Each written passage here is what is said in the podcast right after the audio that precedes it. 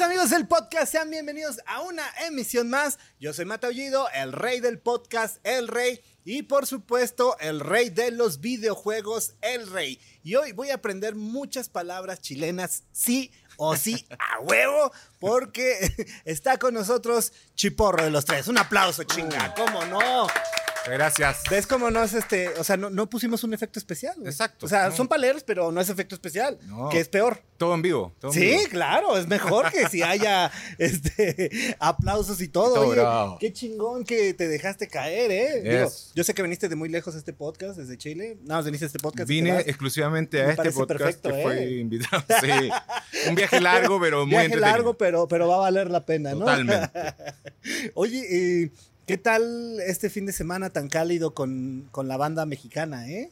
Estuvo increíble. O sea, bueno, tocamos en un festival que se llama Chilean Way, Ujú. que es la primera edición que se hace y partió acá en México. Va a haber una réplica en, en Chile Ok. que se va ¿Santiago? a hacer en, en Concepción. Ah, Concepción. Concepción, que es como una ciudad muy, muy musical. Es- es- bueno, la ciudad de donde nace el grupo Los Tres. Eh, los bunkers, hay muchas bandas que nacen Ah, allá en Concepción. Entonces es una ciudad muy especial que está muy ligada al rock.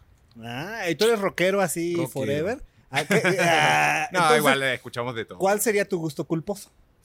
Mi gusto culposo, Ajá. es que yo no lo llamo culposo porque me gusta mucha música y bueno, de la, de la música mexicana creo que la música, por ejemplo, de Juan Gabriel, Juan Gabriel sería tu gusto culposo. Es que por eso te digo, no, no lo siento Quizá culposo. no sea tan culposo, pero. No, Sí, Luis por- Miguel. Luis ah, Miguel, no, Luis Miguel, eh, por supuesto que es un gusto culposo, claro. culpable o no. Sí, sí. Eh, así que sí, no, Luis Miguel me gusta mucho, bueno, y creo que, que también eso de la serie ayudó mucho a que... a que- ah, claro, que claro, claro, a que volviera a tener volviera a como tener un- claro, un auge, ¿no? Como en el Sí. que tuvo a finales de los 80, principios de los 90. claro. Que aún así se sigue manteniendo vigente, ¿no, Luis Miguel? Sí, ¿no? O sea, hace como, aquí en México hace como pinches mil auditorios, ¿no? O sea, Es que cada Luis año. Mi- ¿Cuántos, ¿Cuántos son? ¿Como 20 pinches auditorios? Así, creo que enero, febrero y marzo. Ajá.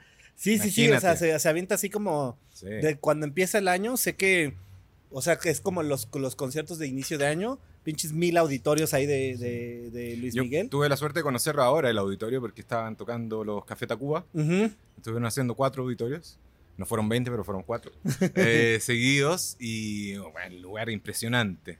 Es Ah, un lugar ah, o sea, fuiste a ver a Café Tacuba y Claro. ahí conociste el auditorio. Conocí, tuve la Ya, suerte ya, ya, de conocerlo. No- Pensé no- que habías no conocido a había. Luis Miguel y te he dicho, "Oh, Tengo una historia con Luis Miguel, pero la vamos Cuéntala. a dejar. no, de chavito, chavito, sí, yo tenía como 16 años. Ajá, Y estaba en un club de jazz en Santiago, ajá. viendo, y de repente aparece Luis Miguel. Y todo así, ah, oye, amigo, mira, viene Luis Miguel. ¿Cómo va a venir Luis Miguel? Y apareció el hombre. Y bueno, y pasaron cosas que no se pueden contar. no, no, no, a ver, espera, espera. espera. Que no quieres contar, porque de, que se puede, se puede. Es diferente, Lo ¿no? vamos a dejar ahí. Eh, Lo vamos a dejar para unos mezcales. Exacto. Eh, y oye, ¿cómo has sentido lo, lo cálido del power mexicano? Eh, porque al final, aquí en México somos eh, súper apasionados por la música. O sea, y no, no, y no me refiero nada más a un país o lo que sea. O sea, aquí en general, como que lo que nos gusta chingo es la música. Sí. Y, y en los conciertos creo que eh, México es como uno de los países más entregados, así en vivo, de, güey, lo doy todo porque necesito sacar todo ese estrés, todo ese mala vibra que traigo, todo lo que quiero sacar, ese es el momento como, como ideal, ¿no? Creo que lo dijiste todo. claro, no, el público mexicano es un público muy especial. Es, es un público que, que, como dijiste tú, se entrega en los conciertos, que disfruta y vibra y vive la, la- la música. eh, como, hay, como una, una resonancia entre, entre la- lo que está tocando la banda. eh, ya sea, y de la música que sea, ¿eh? que, que es lo más impresionante. Eh, y cómo, cómo reaccionan a, la- a las canciones, cómo reaccionan a la música, es muy especial tocar aquí y, y lo cual nos hace querer venir muy seguido también. Ahorita, ahorita que estás haciendo como especial, etcétera, etcétera, ¿cuál, ¿cuál ha sido esa tocada que tú recuerdas que hayas tenido una conexión así bien perra con la gente que dijeras, güey, algo pasó? Puede haber sido una de 20, de 50, de. 100, o puede haber sido una de 35 mil, o sea, no, el número de, de- de- de- de personas no Claro. influye en esto, sino estoy hablando más de un tema energético. Energético. En el que dices, güey, no sé, o sea, estos 20 cabrones traían algo que no sé qué, o estos 50 mil traían algo diferente al día anterior. Mira, ¿Hay alguna que recuerdas que digas esta? Me ha pasado dos veces, porque bueno, yo tengo varios proyectos y dentro de uno, que es que los tres, eh, hemos tocado, ponte tú, en un Vive Latino, cerrando un escenario ante 100.000 personas, donde hay una energía que se siente muy, muy, muy power. Y otra ocasión que vine con una banda que tenía antes de la que tengo ahora, que se llamaba La Bandita del Domingo. Y que hicimos una mini gira por acá, veníamos a tocar cinco conciertos, terminamos haciendo 10 en una semana. Y en uno de esos conciertos, que fue a, a las afueras de un metro, no recuerdo cuál era la estación de metro, pero había un vagón que era como el, el fondo de escenario, y salimos a tocar nosotros, que era una banda bien fresona en realidad. Eh, tocábamos como eh, canciones con, con, eh, instrumentos acústicos, sintetizadores, baterías. Tenía, tenía, tenía un power, pero no era Sí, no rockero. era ponchado, ajá. Y el público que llegó eran puros metaleros. Nosotros empezamos a ver que eran metaleros así, punkies. Y decíamos, "Bueno, nos van a matar aquí. bueno, y la onda fue que entre nosotros dijimos, aquí hay que salir a tocar con todo, a, a matar Ujú. nomás, onda, los Ramones, vamos. Ajá. Y finalmente, eh, tocando, tocando, tocando, terminamos nuestro show, no nos mataron, sino que nos pidieron otra. Otra. Y nosotros sí no lo podíamos creer. O sea, fue como. Nos ganamos este ¿Tú? público que vimos. Claro, que nosotros pensamos. Tuvimos el prejuicio, que es lo malo. Y estos carnales acá moviendo la melena, Claro, ¿no? Tuvimos ese prejuicio de que no, no nos iba a ir bien. Y al contrario, recibieron la música, como te decía anteriormente. Ujú. La recibieron y, y- y la vibraron y les gustó y terminaron pidiéndonos más canciones. Entonces fue, ese concierto también fue muy especial porque nos provocó esa sensación de que, que bueno cómo reciben la música acá y cómo, y cómo la disfrutan, no importa el estilo que sea. O que sea su estilo madre, digamos, que les gusta el rock o el Que, sea su- que no sea su gusto culposo. Exacto. Terminamos siendo nosotros el gusto culposo de ellos. sí, claro. Cuando le preguntas, bueno. a ellos, ah, una vez vi a una banda, Exacto. esa sería mi gusto este, Exactamente. culposo. ¿Y cómo te has sentido ahorita eh, con todos estos cambios en la industria que se mueve como a pasos muy acelerados, ¿no? O sea, cuando se siente una medio estabilidad, vuelve a cambiar otra vez la industria musical y vuelve a cambiar la industria musical. ¿Cómo, cómo te has sentido y adaptado? O sea, creo que, claro, desde el cambio, por ejemplo, que hubo a- al principio, yo creo que hacia los 2000, Ujú. cuando aparece ya Internet y los sellos empiezan al declive, etcétera. Y los fucking MP3 deplorables. Claro, Ajá. empieza ahí, claro, un cambio, un cambio bien fuerte para, para lo que es la industria, pero creo que también este cambio que se produjo ahora con, con el tema de la pandemia fue un, un tema bien fuerte y creo que se vivió en, en todos lados, eh, para los músicos sobre todo. Conversaba con músicos mexicanos que también, o sea, pasaron, pasaron un periodo complejo donde no se podía hacer toquines, donde no se podía, o sea, todo era conexión vía Streaming. streaming vía internet. Entonces fue un periodo complejo eh, y donde, claro, como dices tú, tuvimos que reinventarnos y rehacer la forma de conectarnos con el público, de conectarnos con la gente, de hacer eh, nuestro trabajo, finalmente. Y, y cómo. Vaya, al final, ¿cómo dices, güey, es momento de cambiar? O sea, ¿cómo tomas esa decisión de, "Mm, chicos, a ver, lo tradicional es que nos tomemos el jugo, así, pero que creen que ahora le vamos a hacer un hoyito por abajo al frutzi Ajá. y va de este lado, ¿no? Yo creo que, claro, las circunstancias son las que te van llevando a, a hacer esos cambios. Eh, si te encuentras, como nos pasó a nosotros, por lo menos en Chile, que tuvimos un encierro muy fuerte, eh, de- tuvimos encerrados cinco meses, sin, que, que no se podía salir a la calle, que no se podía hacer conciertos, que no se podía hacer nada. Eh, fue como darle la vuelta y decir, bueno, si estamos encerrados, conectémonos de otra forma. Y empezar a inventar esas formas nuevas. Creo que todas esa- esas circunstancias es lo que te van dando la posibilidad de cambiar también. A veces como que las cosas se estancan, pero pasan estas cosas que quiebran y te hacen inventar, generar la creatividad. Y, y al final, digo, me ha- ahora durante todas estas entrevistas eh, he escuchado mucho que para los músicos de repente sirvió un poquito la pandemia porque pues tenían como más tiempo para pensar rolas, para estar ensayando solos, Sí. para estar sacando. eh, eh, no recuerdo quién me platicaba que decía, güey, es que de repente estamos en el estudio y siento la presión del baterista y siento la presión del guitarrista. Y ahorita estuve yo solo cantando. Y Y, estaba tranquilito. Ah, qué chido se siente, ¿no? O sea, y, y obviamente ya cuando llegaron, ya traía cada uno como sus ideas, Claro, que ya había como ensayado, practicado, claro. y ahora sí se hace como un conjunto, ¿no? Entonces, del Claro. lado, de todo lo malo que hubo en todos estos años, pues también hubo cosas buenas, ¿no? Sí, por supuesto. Bueno, en el caso, yo tengo actualmente otro proyecto que se llama El Otro Astronauta, que lo pueden buscar ahí en todas las redes, Spotify, etc. Eh, y ese proyecto, nosotros partimos el año 2019. El proyecto se iba a lanzar el- en noviembre del 2019. Y en octubre de 2019 fue el estallido social en Chile. Ajá. Entonces se produce el estallido, también hubo ahí un freno, como que las, eh, de parte del gobierno de ese minuto hubo un freno fuerte también a, a todo, a la cultura, se establecieron toques de queda, etc. Desde octubre. En ese octubre, claro, del 2019. Entonces nosotros quedamos como, oh, no alcanzamos a sacar el proyecto. Lo sacamos en febrero. Dijimos, ya, bueno, en febrero lanzamos con todo, hicimos un show espectacular, la- que, que estuvo lleno la gente, las luces, trabajamos un concierto muy bonito. Y dijimos, ya, bueno, acá empezamos con este proyecto y se nos viene la pandemia. y fue todo uh, hacia Sí, abajo. porque acá, aquí en México lo fuerte fue finales de marzo del Ujú. 2020. O sea, Claro, ¿no? Allá, fue allá donde- nosotros fue güey, o sea- el 15, 15 de marzo, Ujú. encierro. Y, y ahí quedamos nosotros, que veníamos recién lanzando este proyecto. Entonces pasó eso también, que, que durante el periodo de encierro, eh, como decías tú, pues, estaba la posibilidad y empezamos a componer y a crear canciones. Y creamos un disco que se llama La certeza de la incertidumbre. Ujú, Buen título. que es un, Ad claro, hoc. es un título claro y que, y que nace porque este disco es un disco pandémico, un disco creado en esa certeza de que no sabes nada que va a pasar. O sea, eh, era lo único que sabíamos. ¿Qué pasa de aquí en adelante? La incertidumbre. Entonces así, así lo titulamos.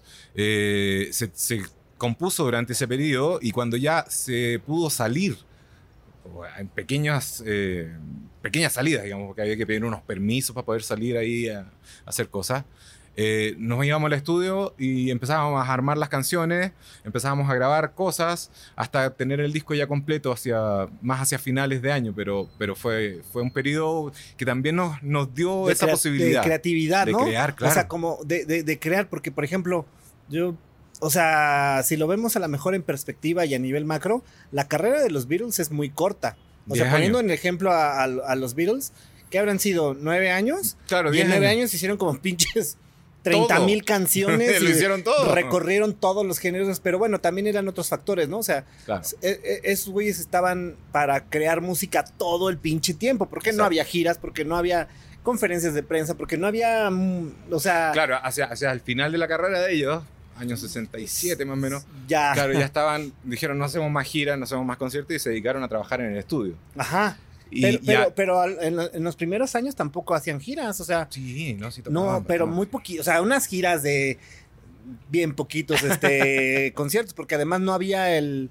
No había el. Claro, no, no era la, la- la globalización que hay ahora en el fondo. Aparte de la globalización, se supone que ellos dejaron de dar conciertos porque era tanto el ruido de la gente. No los escuchaba y nadie. Que nadie escuchaba ni siquiera que estaban tocando, ¿no? O sea, Ni la- ellos la- mismos, claro. ajá, ni la, la tecnología no daba para que eh, pudieran haber un concierto de, de estos cosas. Entonces, dejan de dar conciertos también mucho tiempo. Pero si te fijas, sacaban dos o tres discos por año. claro. O sea, claro, y dos o tres discos, finos. o sea, buenos, ¿no? Un poquito popsitos, Love, Love Me Do, pero eh, conforme fue pasando, o sea, claro, se vio que fueron cambiando mucho. claro. o pero sea, al final del día era esto, que se dedicaban nada más a, a hacer tocar, música. a Vamos hacer a, música. vamos a hacer música, vamos a estar este, cuatro pelados aquí haciendo música todo el tiempo y a ver qué sale, ¿no? Claro. Y seguro canciones que están ahí, este, probablemente todavía perdidas. Que, sí, sí, sí, sí, no, claro, Es claro. que esa industria todavía no tiene, tiene mucho que dar. sí, sí, sí. Esos son de los mens que se volvieron así como atemporales, ¿no? O sea, que Completamente. ya- O sea, que, es que de hecho son una, una influencia, no una influencia, una influencia No, esa es la gripe. para, todo, para todos los músicos, yo creo. Todos, todos hemos pasado por los Beatles y, y por supuesto, o sea, hemos robado indiscriminadamente de lo que han hecho ellos. O sea, desde... O sea, ¿cuál sería tu rola favorita de los Beatles? Uf, es que tengo... Bueno, escógete tres. Discos. Bueno, de Sgt. Pepper, por ejemplo. Eh, la, el concepto, por ejemplo, de Sgt. Pepper era, era un tema muy interesante. Más que también las canciones, que, son, son buenísimas, pero ese concepto de, por ejemplo, unir como, como las canciones entre sí, que fue con lo que partieron, que, era la idea. Unir los temas entre sí, tener, tener una conexión entre una y otra y hablar, contar una, historia. esas cosas que, que partieron con ellos, y después todo el mundo ya se las ha ido apropiando. para, para que suceda de esa misma manera, que también está chido, ¿eh? Sí. O sea, la verdad también está bien padre escuchar un disco completo que tenga una historia así chingona que contar y que sepas que te están contando una historia y que probablemente tú la vas a interpretar de cierto modo y tú la vas a interpretar de otro modo y él la va a interpretar de otro modo y todo lo vamos a interpretar de Y eso, eso es lo bonito también de, la, de la música, o sea, de que yo puedo contarte una historia dentro de una canción que para mí significa algo y para ti puede significar otra cosa. Y tú la haces propia. Claro, y, y, puede significar una cosa hoy y puede significar otra cosa completamente diferente en tres años que vuelves a escucharla, ¿no? Exacto. Y que dices, ah, no, claro, ahora entiendo por qué eh, dijo esta cosa, ¿no? exacto, eso es lo, lo, lo, padre, lo maravilloso de, de este arte que se expresa de una manera musical, ¿no? Claro. Eh, vamos a pasar a, una sección que se llama la historia de terror. Te voy a decir en qué consiste. Tienes que contar qué es lo peor que te ha pasado antes o durante una tocada. Llámese que te zurras en los calzones, llámese que no hay tocada, llámese que este puta se cae el escenario, les cae un rayo, etcétera. Lo, pongo estos ejemplos porque los han contado. Ajá. ¿Cuál es tu historia de terror? Mi historia de terror, bueno, precisamente pasa acá en México. Y estábamos nosotros de gira, tocamos en Monterrey, llegábamos acá, teníamos un día libre y tocábamos un show en un bar que se llamaba Caradura. ¿Sí? Pasa que yo llego acá y llego enfermo, muy enfermo. ¿Enfermo de? Del estómago. Ah, estómago. Pero muy, muy, muy, muy enfermo. Muy enfermo que cualquier cosa. Cualquier cosa y, y bueno, de, Aquí, puedes hablar lo que sea con las palabras específicas, no te preocupes. Todos expulsados por todos lados. Y estaba muy, muy, muy enfermo. Y este, este show era eh, en Día de Muertos. Hijo. Imagínate el bar, que en ese minuto no era muy ventilado, digamos. Eh, y salimos a tocar con unas máscaras. Verga. y yo muriéndome, muriendo. Empezamos el set, ya, vamos tocando, yo ahí sintiéndome como que en cualquier minuto me voy a desmayar aquí o, algo va a pasar. Y miro la lista de temas y ya decía, bueno, estamos en la mitad.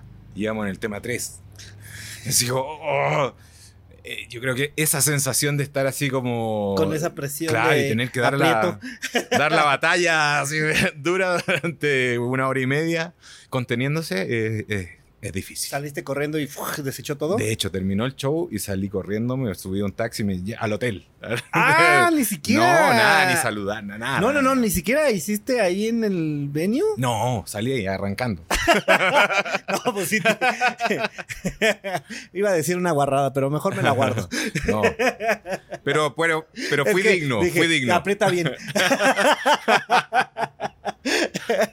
fui digno, fui digno y me mantuve. Sí, sí, qué guarro me escuché, eh, la neta. Y bueno. Hablando de guarradas, ¿cuáles son las, este, las groserías como más comunes en Chile? Groserías comunes. Ajá. Eh, que no sean las mismas de aquí, obviamente. Claro. Eh, bueno, el conche tu madre. ¿La concha de tu madre es como chinga tu madre? es como, claro. Ok, ok. ¿Pero la concha de tu madre es muy ofensivo? Es ofensivo. O sea, depende de cómo se lo digas a alguien. Ah, pero puedo decir, la concha de tu madre. Porque eso, eso claro, lo que tienen estas groserías en Chile es que, se pueden ocupar de distintas formas. Depende de la intención. Claro. O sea, le puedes decir a alguien, ¿cómo estáis, concha de tu madre? Y bien. Bien, ajá. ¿Qué, qué o pedo, ándate la concha de tu madre. Ya, ya es más fuerte. Ah, ok. Ándate la concha de tu madre ya es más. Claro, es como más. Y ya como que la concha de tu madre. Claro. ¿Qué, te, ¿Qué te pasa, concha de tu madre? Ah, o sea, dependiendo depende cómo, lo ocupes y depende del contexto. Claro, claro, eh, Bueno, el huevón también. El huevón es, allá. ¿Huevón es, persona que no hace nada? No. Es- Ah. eh, acá, acá es eso, ¿no? Ajá, sí, acá es Claro, un- Allá el hueón, que sería como. co- eh, es como. No, es que también es una palabra que se puede ocupar como, como en distintas versiones. Es como güey, es ¿Como como amigo. Como dude. ¿Cómo Ah. estás, hueón? ¿Qué pasa? Ah, weón. Claro. ¿Qué pasó, weón? ¿Cachai? O no, Ok. este es súper hueón, que es súper tonto. ¿Cachai? Entonces tiene, tiene muchas formas de, de- de- de usarse. Claro, claro, claro. Claro. Entonces, la concha de tu madre, weón. Conche tu madre, hueón. Chucha. ¿Chucha? Chucha. Chucha es una, es una acepción de que se, se ocupa, por ejemplo, o, o una expresión que se ocupa cuando te pasa algo. Así como, se me cayó el café, chucha. Ah, cabrón. Así como, ah, cabrón. Es como acá, Ah, claro. cabrón. Claro, se me cae el café, chucha. La cagué. Ah, ok, ok, ok. ¿Cachai? ¿Y una cuarta? A ver. eh, el culiao. ¿Culeado? Culiao. Es- Vienes muy culeado. ¿Qué significa? Culiao es como. mm, Bueno, viene, viene de, de culiar, la- la- ¿no? Culear. eh, Fornicar. ah, ok, eh, sexo, sexo. Sexo, claro. Vienes culeado. Ah, Claro, ok. este- no, pero se ocupa también así, po. Este Ok. culiao. ¿Qué, Este qué- no. qué pasa con este culiao? Ah. y así, po. Todas estas, como te decía, todas estas groserías como que se pueden ocupar dependiendo del tono en que lo digas y dependiendo de la situación en la que la digas, puede ser muy ofensivo o puede ser Que no pasa nada. No pase nada, ¿no? Exacto. el Vamos- hueón culiao. Vengo culeado. Este hueón culiao. Ah, ¿cómo, cómo? Este hueón, Ah, este Culeado. huevón culeado. claro. Este, huevón culeado. Ah, y las puedes combinar, claro. Claro. La concha de tu madre cu- eh, culeado. Este Hue- conche su huevón madre, hueón culeado. ¿Cachai? sí, sí, sí, sí. Vamos A a. ver, ¿Cachai? También. ¿Cachai? es ¿Cachai? También es una... Es súper chileno. Es como me explico. Es como me explico, claro. Ah, como, sí me explico. ¿Entiendes? Ajá. ¿Me cachai? ¿Me cachai? Claro. ¿Piscas? O fome. ¿Fome? Fome. ¿Qué es fome, es una palabra que yo creo que al parecer esa palabra es, chilena, ¿no? Yo no la he escuchado Yo no la había escuchado en ningún lado. ¿Fome? Fome. Fome significa aburrido.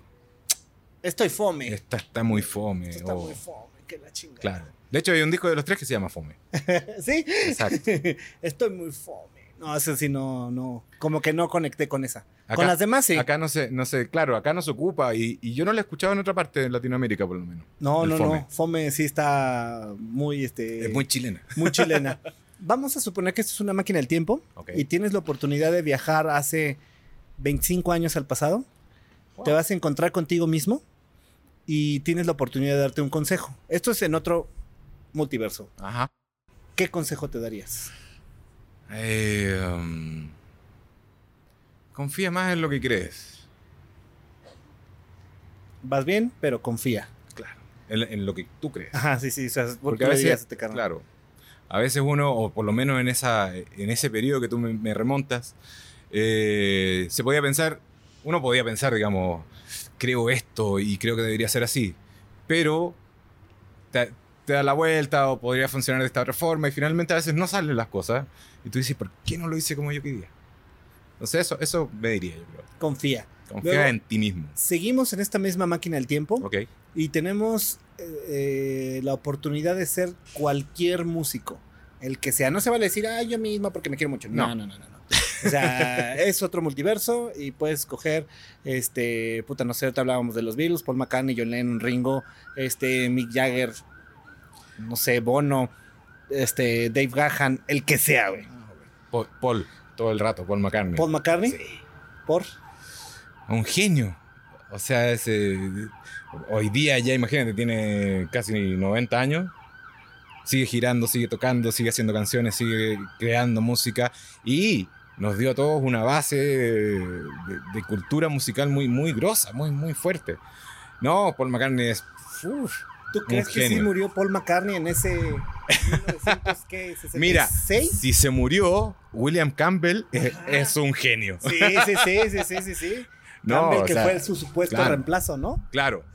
Si es que por eso te digo, si es que se murió, el que pusieron, eh, que William Campbell se supone Ajá. que se llama, es un genio. Porque además, yo Uh. también digo eso, si, si se murió y, güey, después de eso, ¿qué viene? El, el álbum blanco, este, puta, Claro. este, ah, pues Sargento Pimienta viene después Sar- de eso, Sgt. Pepper, Este, claro, el blanco, Abbey Road, blanco, Asia Abbey Road, puta, no, Be, pues no o sea, el... o sea, viene la mejor época de, de- Claro. de los Beatles. No, es por Wings. Ah, sí, Todo lo que hace con Wings. Wings. Claro, luego Y- este, los Rams, bueno, los Rams también hizo luego con, estaban, se Rams o sí, ¿no? Rame del disco, claro. Ajá.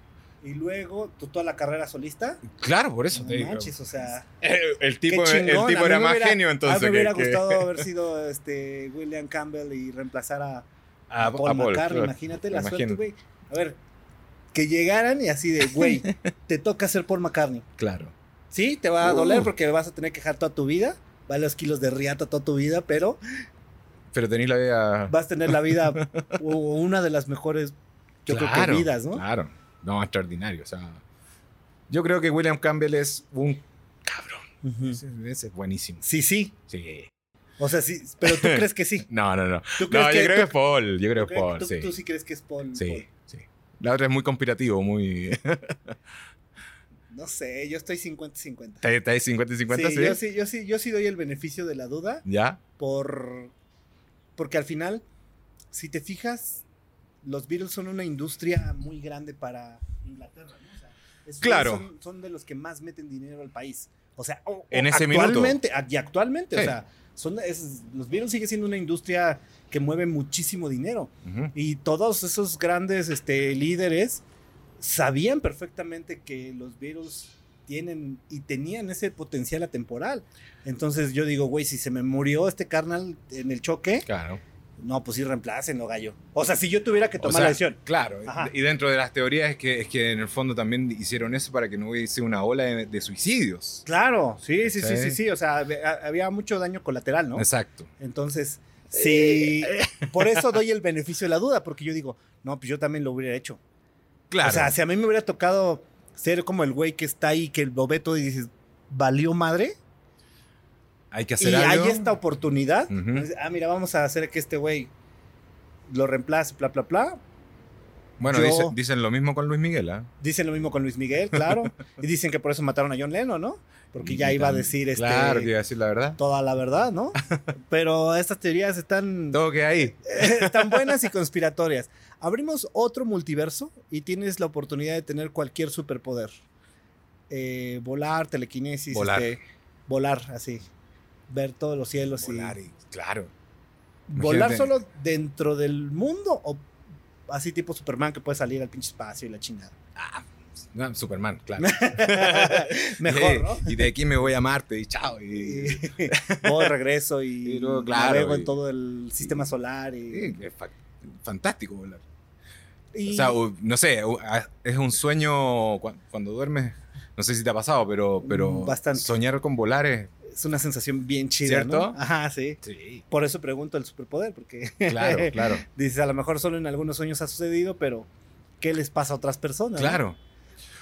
A mí Ah. también me pasa que a veces sueño con, con telequinesis, así, o con, De que- con- de mover objetos. así como- Ahorita le agarraremos el teléfono. claro, y. Eh, ¿Alguna vez te has agarrado a madrazos con alguien? Eh, una vez me agarré madrazos con alguien, sí, sí. De manera épica, cuéntalo. De manera dolorosa, porque. fue una, una vez en un año nuevo. Eh, Fuimos a una fiesta y bueno, hubo ahí un drama con, con una, una pareja. Y no sé por qué este güey agarró con que yo había como que quería estar con su, su pareja, no sé qué. Y yo estaba con mi pareja en la fiesta. o sea. Y vino a, a golpearme. Entonces ahí nos pusimos como ya... O sea, pero vino y te tiró así el gancho. Sí, me tiró, me tiró un cabezazo primero. Y ahí me empujó y bueno, nos fuimos como, como a los golpes. Pero finalmente yo terminé, caí al suelo y este güey me va a pegar una patada en la cara. Puse la mano. Esguince. En este dedo. Y después había que tocar. No manches. Entonces por eso digo, doloroso. Claro que tocar y mover el esguinzado era terrible, era la columna. Muy doloroso. Ah, muy doloroso. no más, tuvo consecuencia colateral. Tuvo consecuencias, claro. claro. Pero nu- nunca he sido muy bueno para los madrazos, pero, pero me defendí y bueno, salí Sí, un poco herido. mientras lo importante sea de se llevó sus putazos y Sí, ya con eso. sí. Ahora que está muy de moda todo el tema de plataformas y ver películas, series. ¿cuál es la última serie que has visto y tu serie favorita? La última que vi bueno, que, que O que acá, acá, acá tuve tiempo de, como de, de- ver un poco más eh, la última de Stranger Things, Ah, la cuarta temporada, la ¿te cuarta gustó? temporada, y ¿Quién mató a Sara? Ah, está buena. Está buena. Sí, que una sí, sí, sí. mexicana chilena también. Ajá, sí, sí, sí. ¿Te gustó Stranger Things? Sí, está Sí. bueno. Estamos esperando ahí el- la segunda últimos- parte. La, la segunda parte, La que el último parte. capítulo va a durar dos horas y cuarto. ¿En el serio? último capítulo. ¿En sí. serio? Ah, mira, sí, no sí, sí, eso. dos horas quince. Una que- película. Sí, sí, sí. Y aparte pusieron de moda otra vez a Kate Bush. Exacto. Bien. Sí, bueno, y mucha música de Ajá, los 80 mu- que, mucha que- música buena que que- volvió a aparecer ahí, que está buenísimo. ¿Y cuál sería tu serie favorita? Mi serie favorita, Ajá. Breaking Bad. Breaking Bad. Sí. Cre- Creo que esa, esa serie es una obra de arte así perfecta. Y que termina perfecto y que no, está buenísimo. Todo va, todo sí, fluye. que todo está buenísimo. O sea que... Porque después vino un- una película que fue El, El Camino, ¿no? Ah, claro, claro, claro, claro, claro. Era Donde como más ya sale después este de que Jesse había Pinkman, ¿no? muerto Ajá, este. Heisenberg, ajá. Claro. Y luego Eh, está lo- el antecesor, que es este Better Call Saul. sí. Ajá. Claro, pero, pero en sí, como, Breaking como Bad. serie Breaking Bad, uf, me la, me la vi Yo no tres soy veces. tan fan de Breaking Bad. ¿No? No. ¿Cuál es la tuya? Ah, mis. Ay, güey. Vamos a cambiar el papel ahora. Mi serie favorita, ñoña, sería Malcolm el de en medio. Malcolm, ¿ya? Ajá, sí, sí, sí. Malcolm el de en medio sería la ñoña, ¿Viste? sí, favorita. La que primera que se me vino ahorita a la mente. El mismo actor de Breaking Bad. ¿Ve? Sí. Él actúa muy bien durante Sí, Breaking Bad, pero todo su alrededor. Ah, tengo mis, mis corajes. Igual que es ya Malcolm, ¿y cuál más sería tu? Am, uf. ¿Qué será bueno? Me gusta la de Monk. ¿Ya? Monk es un detective Sí. así psicótico que no puede agarrar ciertas, que tiene ciertas manías. Me gusta también este, una que se llama White Collar, que es este, es, es un tipo que roba, es un ladrón de arte, Pero roba así como tipo Ocean's 8. Ok. Este, y después lo agarran, lo meten a la cárcel y, y se vuelve parte del, del- del FBI, de Ajá. la división de cuello blanco, porque le dice, ah, todos los casos que no sabes cómo resolver, yo sí sé cómo resolverlos. Perfecto. Y les em- le empieza a ayudar a la policía. Entonces esa onda como que me, me atrapó. Qué buena. Ah, ya sé cuál sería mi otra favorita ñoña. The Big Bang Theory. ¿Ya? Esa sería Esa la ñoña. nunca me agarró, nunca me no, agarró. no, manches, sí, es buenísimo. Tienes que... ¿La viste en el idioma original? Sí, Sí, ah, ok, o sea, ok. pero- porque pero luego no. hay temas de cuando la ven como en otro idioma Ajá. y pierde muchísimo, muchísimo, muchísimo, muchísimo la calidad de los chistes y todo Ajá. si la ven en otro idioma. Ya. Entonces, yo la recomendaría mucho en inglés, así, En tal cual, subtítulos, por favor, Claro. vean Big Bang Theory en su idioma original. Todas las demás no hay falla, pero esa particular en inglés. Claro. Última película que viste y película favorita. Última película. Oh, ya ni me acuerdo. Eh, bueno, la que sí me acuerdo es mi película favorita, o una de mis favoritas, que se llama Sueños de Fuga. Ah, con Andy, eh, Andy Dufresne, ¿no? Andy Dufresne. No manches, pinche película, no, no, loco. Esa película es increíble. No manches. Es increíble. Sí, cómo se escapa, ¿no? Claro. Sí, sí, sí, claro. Puta, tiene añísimos Es que muy no vieja, veía. es muy vieja, Sí, pero- sí, sí, es de los noventas, este, sueño, Claro. los sueños de fuga. Uf, Es buenísima esa película. Esa es mi una de mis favoritas. bien, eh, buena elección. Ahora, ¿cuál última vi? Hijo, a ver. eh, ya ni me acuerdo.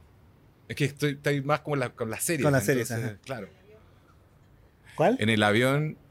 Ah, claro, vi una muy, muy mala que era de. eh, que actuaba Lady Gaga, de Gucci. Ah, la de Gucci, Sí, ajá. mala. Sí. ¿Eh? ¡Mala! Aquí les decimos domingueras que no vuelves a ver. Exacto. Sí, Sí. sí, sí, sí, dominguera que no vuelves a ver. Caricatura o anime favorito y la última caricatura o anime que viste. Eh, caricatura.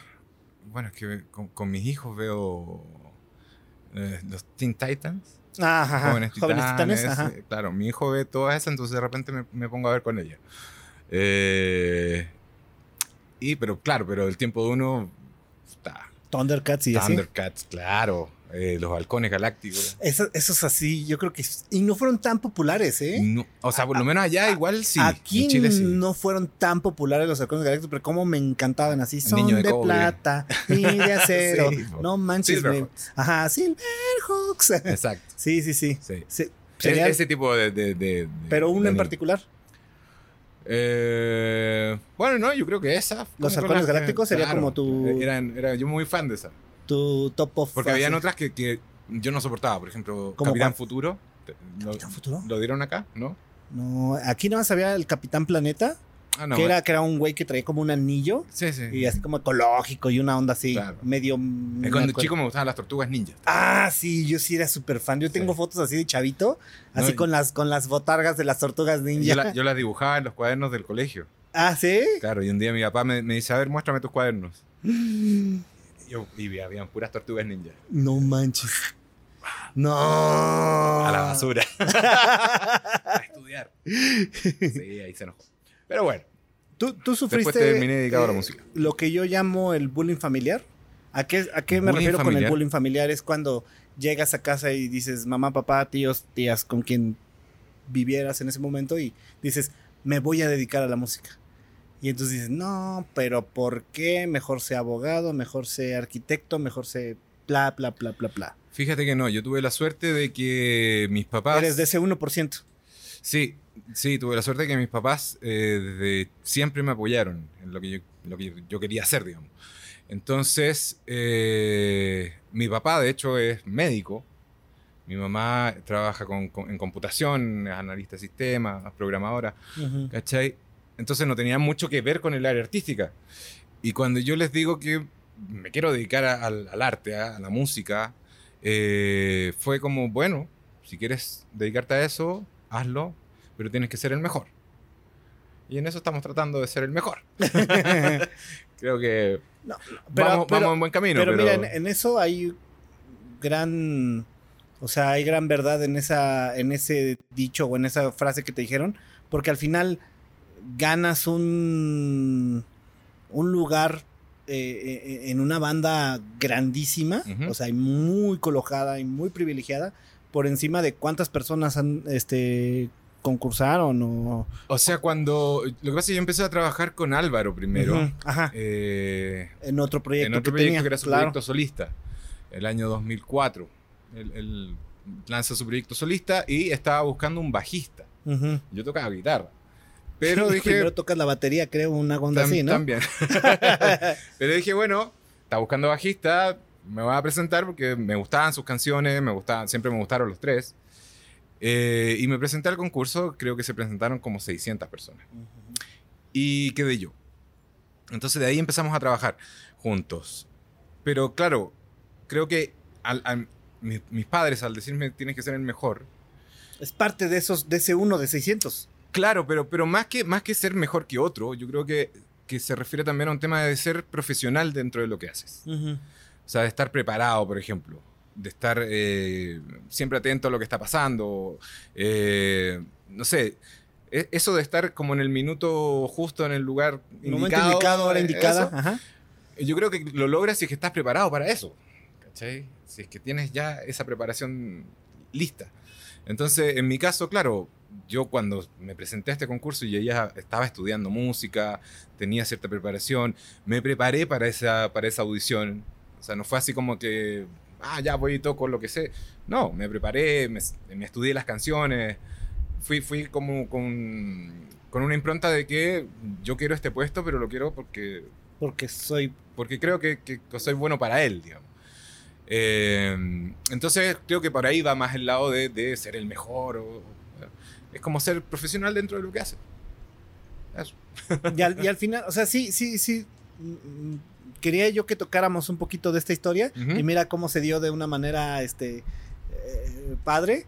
Y al final del día yo creo que sí tiene mucho sentido un poco de, de lo que dijeron tus papás y que ahorita, pues, afortunadamente, gracias a Dios, Buda, Mahoma, en quien tú creas, este, pues, pues lo has logrado, ¿no? De cierto modo. Sí, sí. Sí. O sea, yo creo que, claro, como te decía, pues, como par- parte de esa preparación y todo. Y, Y una vez estaba viendo una- esta cosa del secreto, ¿te acuerdas? Ajá, secreto, ajá, como ley de atracción. La ley de atracción, ajá. Claro, yo de chico veía a los tres, me gustaban, soñaba con algún día tocar en, en una banda como esa. Y creo que de tanto desearlo, lo, lo- llegué a estar en ella. Entonces, Entraste en la misma este, Claro. onda energética que ellos y- Exacto, exacto. y, pusiste estar en el panel, ¿no? Exacto. Eh, claro, porque fue, fue una cosa que se, se dio, digamos, o sea, si bien yo busqué esa oportunidad, me presenté al concurso, hice todo lo que había que hacer. eh, luego del tiempo, yo trabajé con ellos, bueno, trabajé con Álvaro un buen, un buen rato. eh, y pasa que luego Álvaro dice, me voy a juntar con los tres, eh, en ese minuto que todavía estaban separados, me- se va a juntar con los tres. Y yo pasé a trabajar dentro del equipo técnico del grupo. ¿ya? Yo ya no tocaba. Estuve un año trabajando en ese, en ese equipo técnico y luego de eso me, me retiré, porque yo lo que quería era tocar, lo mío era tocar. Y me puse a tocar con una artista que se llama Francisca Valenzuela, que bueno, hoy día ya es muy conocida. Estuve un año tocando con la Fran, me vine a vivir acá a México, después tuve un año viviendo acá en México. ¿Por qué? Eh, ¿Por qué? Bueno, creo que en ese minuto uno de los integrantes de la banda con la que me vine ya había venido y había tenido la, la oportunidad de editar un disco con un sello independiente. Entonces fue como, vamos a hacer nuestra música y vámonos para allá, ya que tienes estos contactos y todo. Lo malo fue que llegamos justo en el año que fue la crisis de Estados Unidos, que- Ujú. la crisis económica, y la gripe porcina. Oh, acuerdan de ya, eso? Sí, sí, sí, claro. Claro, entonces pasó que nosotros veníamos con un disco grabado, listo, que pensábamos como presentar en los sellos y poder editarlo. Y estaba todo así, no, no tenemos, en este minuto no estamos contratando. No, no. Entonces dijimos, bueno, necesitamos sacar este disco. Y se nos ocurrió la idea de sacarlo por internet. Cosa que todavía no se hacía. O sea, no, Claro. no era, no era así como Sí, no hoy en día que no, no existía Spotify. Había MySpace Y listo. y, y estamos. Y Messenger. y sería. Entonces fue como una idea que nosotros la otra vez conversábamos con estos, con estos amigos. Como, como bien pionera dentro de lo que... Ahorita ya es el Claro, core idea. business, ¿no? O sea, o sea, si hubiésemos tenido mejor ojo y hubiésemos como ingenieros comerciales, hubiésemos ganado mucho dinero. Pero bueno, no nos salió así. Eh, y sacamos disco, los- lo levantamos en internet, básicamente porque pensamos, bueno, la gente descarga música, ¿cachai? En MP3, en lo que sea, de Napster en ese minuto. De, de ese- LimeWire, este... claro, esas plataformas antiguas. Sí, sí, antiguas. sí. Emule, ¿de verdad? Ah, sí, sí, sí, sí, sí, el, el, bu- el El burrito, burrito. el burrito, ajá. Claro, entonces dijimos, bueno, si descargan así, si lo subimos nosotros el disco y les decimos descárguenlo de esta página oficial, que era como la página del sello que creamos, eh, va a estar bueno, ¿cachai? La gente lo va a poder escuchar y lo va a te- poder tener inmediatamente y donde sea. Que esa fue la, la- como la idea. Y después, bueno, se dio que una semana después Radiohead dice, descarga tu disco y paga ¿El- lo que el quieras. cuál era, In Rainbows? eh, In Rainbows. Sí, va. Claro, y fue como, "Pues eso no ocurrió- se nos ocurrió a nosotros. Ahí ya valió. Eh, pero estuvo divertido. Claro, y levantamos ese disco así, lo, lo sacamos, la gente lo empezó a descargar. Fue, fue un proceso bastante entretenido y bonito, que duró un año más o menos estando acá. Y luego ya volvemos a Chile. Te regresas a Chile y Claro. entonces ahora sí ya haces la integración. Ahí empiezo a trabajar como nuevamente con, con los tres, Ajá. dentro de la producción técnica del grupo. Ujú. Tra- hacía como toda esa producción técnica eh, y empecé a tocar guitarras y teclados y cosas de backup. ¿Cachai? Todas las cosas que faltaban dentro de las canciones para que sonaran como en los discos, las tocaba yo, atrasito, hasta que Ángel decide que él se retira del grupo y me, me ofrecen el puesto a mí. Ya que, que me sabía los temas, que tenía como ya onda con, también con el grupo. Eh, y eso fue en 2014, que empezamos ya como firme a, a tocar y, y a ser como el guitarrista oficial de la banda. Pues ya Hasta el día de hoy. unos años, ¿no? Sí, van a ser 10 años casi. Sí, sí, sí, ya, ya, ya, ya hay que hacer una fiesta de aniversario. Ah, sí. Aquí, mira, La armamos aquí. Sin problema. Está, está buenísimo. se, se arma la matraca, Sí. como dice. Eh, Es que le gusta mucho esa palabra a él. Se arme la matraca, La dice. matraca. Eh, vamos a pasar a la sección de preguntas rápidas. No se vale decir paso, no se vale decir ninguna. Tienes que escoger No se vale decir forzosamente- paso y. Ni, ni decir hay ninguna de las dos. Ah, ya. Tienes que escoger Ten- hay que forzosamente decir algo. una opción, ¿va? ¿Los Beatles o los Rolling Stones? Beatles. Aerosmith o Van Halen. Aerosmith. U2 o Depeche Mode. The Batch Mode. The Cure o David Bowie. Wow. Eh, The Cure. Michael Jackson o Madonna. Michael Jackson. Michael Jackson o Prince. Michael Jackson. Madonna o Cindy Lauper. Cindy Lauper. Volver al futuro o Terminator 2. Volver al futuro. Este, El Señor de los Anillos o Harry Potter. Señor de los Anillos. El Señor de los Anillos o Game of Thrones. Señor de los Anillos. Este, órale, Rocky o Rambo. Rocky. Este, mm, Café Tacuba o Molotov. Café Tacuba. Este, el Aragán o el Tri. Pillaste porque no conozco a ninguno mucho, pero eh, el Tri se me hace más cercano. Más icónico. Una chela o un Y whisky. que viva el rock and roll. Y que viva el rock and roll. Una chela o un whisky. Hoy día una chela, Antes un whisky. ante un whisky. Ok. Este, una torta o un taco. Eh, mira, ya una torta. Ya antes hubiera sido un taco. Eh, es que las dos están buenísimas. Pero es como ya, bueno, la torta es más, más, más contundente. Llena más. pues no sé, eh, muchísimas gracias por, por haber venido. No, este, ah, ya, me- ya, bien. Este, nuestros amigos de Ichi Toys hicieron favor de enviarnos este regalo para ti. No te puedo creer. ¿Sí? ¡Wow! Uy, qué bonito. No sabemos si eras fan de Star Wars o no, pero. Sí, ¿Sí? completamente. No, está. ¿Cuál es tu película favorita? Eh, yo, bueno, la. ¿Cuál es? 1, 2, 3, 4, 5. La 4 y la 5. Que es El Imperio contraataca y, El Regreso del Jedi. El regreso del Jedi. Ah, Claro. de, de la, de la saga de los De la- 70s, 80s. De la original, Ajá, claro. de la- A mí me gusta mucho la de la batalla de los Sith, que debe ser como el episodio, debe ser el episodio 3, ¿verdad? El episodio 3, la batalla de los Sith. Claro. Buenísimo, buenísimo. Ver a Anakin y a Obi-Wan ahí reventarse. Que aparte me gusta muchísimo esa escena porque Mm. Obi-Wan le dice, güey, yo sé que ya te volviste malo y que te crees muy verga, pero te reviento, o sea, te, te puedo romper tu madre aquí y ahora. Ya, relájate, tú eres el elegido. Y el, y el pinche Anakin, no, yo te odio. Güey, te va a romper tu madre si sigues. Güey, no- te voy a romper tu madre. Y le rompes su madre. Igual. Por ¿Y, e- y no, ¿Has visto la de Obi-Wan ahora? Sí. No, yo todavía no lo empiezo. Oh. No la he empezado porque sé que hay que verla de así de Uf, maratón. uf, uf. Mira, chulísima. Y por cierto, un saludo al gran Mario Filio que estuvo apenas este, en este podcast. Él es aquí en, en México la voz de, de Ah, Obi-Wan. ¿En serio? Eh, sí, apenas, Qué este, bueno. ¿cuándo estuvo Antier, no? Qué sí, buena, sí, sí, sí. buena. Él es la voz de Obi-Wan. Y estuvimos platicando muchísimo justamente de, de, de- de Star Wars. Entonces, este. Me, me- me- me- me vino bien ahorita que, que recordaste este Obi-Wan. Claro. Este, algo que le quieras agregar a la banda que, que nos estuvo, que estuvo viendo, que estuvo cotorreando con nosotros, que se estuvo riendo, que estuvo eh, Bueno, pasándola bien. se hayan divertido y la hayan pasado bien. Eh, busquen la, la música que hago con, con los distintos proyectos. El otro astronauta, que está en Spotify y en todas las plataformas. Los tres, por supuesto, que ya muchos lo deben conocer. Y nada más, agradecido de esta invitación, agradecido de, de- de la gente que nos vio, que nos escuchó. Y ojalá poder volver muy pronto a tocar ya con, la, con astronautas también. Y a la fiesta de aniversario, güey. ¿Y cuándo es eso? ¿No? Eh, Dijiste. Ah, de verdad. sí, en la fiestita aquí de que eso lo vamos aniversario. a hacer ¿no? ahora, claro. lo- queda, queda un año todavía. No, pues mira, está perfecto para planearla bien, ¿eh? Totalmente.